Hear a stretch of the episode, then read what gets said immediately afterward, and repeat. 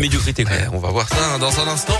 En attendant 6h30, voici les infos avec Greg Delsol. Et à la une de nouveau pour parler prévu aujourd'hui entre la Russie et l'Ukraine au huitième jour de l'invasion russe. Hier, la ville de Kherson, 300 000 habitants est tombée aux mains des Russes. Les bombardements se poursuivent et s'intensifient sur Kiev, la capitale, et Kharkiv, la deuxième ville du pays. Les frappes qui touchent les quartiers résidentiels avec un bilan humain ahurissant d'après les États-Unis. L'ONU, réunie en assemblée générale hier à New York, a exigé de la Russie l'arrêt des offensives. Hier, Emmanuel Macron s'est exprimé pendant une vingtaine de minutes à la télé.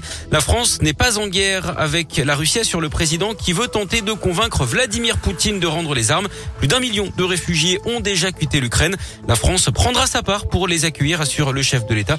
Il a également prévenu les Français que le conflit aurait sans doute des répercussions sur leur pouvoir d'achat avec une hausse à prévoir sur les coûts de l'énergie, le gaz et le pétrole notamment. Il a d'ailleurs demandé au Premier ministre Jean Castex d'élaborer un plan de résilience économique. L'actu ce matin, c'est aussi la disparition de Jean-Pierre Pernaud hier, celui qui a présenté le JT de 13h sur TF1 pendant 33 ans jusqu'en 2020. S'est éteint à l'âge de 71 ans. Il souffrait d'un cancer du poumon. Il avait également présenté l'émission Combien ça coûte et créé le plus beau marché de France ou encore SOS Village. Les hommages se multiplient hein, depuis hier. Nouvelle intervention à Vienne, Saint-Romain-Galles et Sainte-Colombe la nuit dernière et ce matin sur le réseau d'eau potable pour réparer une canalisation. Il y a pu y avoir des baisses de pression, voire des coupures d'eau. La situation devait rentrer dans l'ordre aux alentours de 6 ce matin d'après les services municipaux.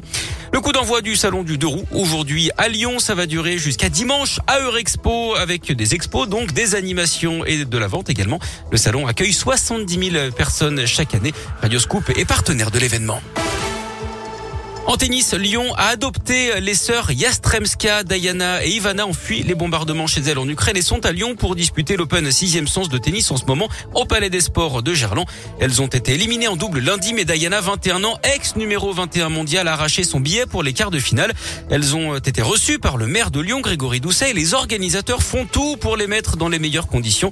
C'est ce que nous explique euh, Gaëtan Muller. Il le disait hier pendant l'émission spéciale de Radio Scoop sur place. Je pense qu'il faut vraiment euh, mesurer l'ampleur des choses et, la tristesse que, que ces joueuses peuvent connaître. Donc euh, on a on, on a soutenu à notre échelle euh, avec les bannières euh, ukrainiennes notamment qui ont été affichées sur les écrans et en fond de cours.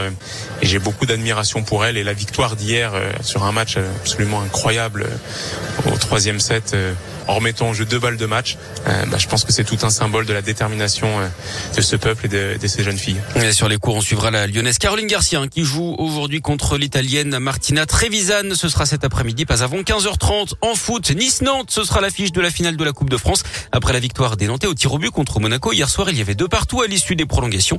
Finale qui se jouera le 8 mai prochain au Stade de France. Et puis en basket, ça passe pour l'Asvel féminin. Qualification des Lyon pour les quarts de finale de l'Eurocoupe après leur victoire 78 à 54 contre Lublin hier soir à Bonnet.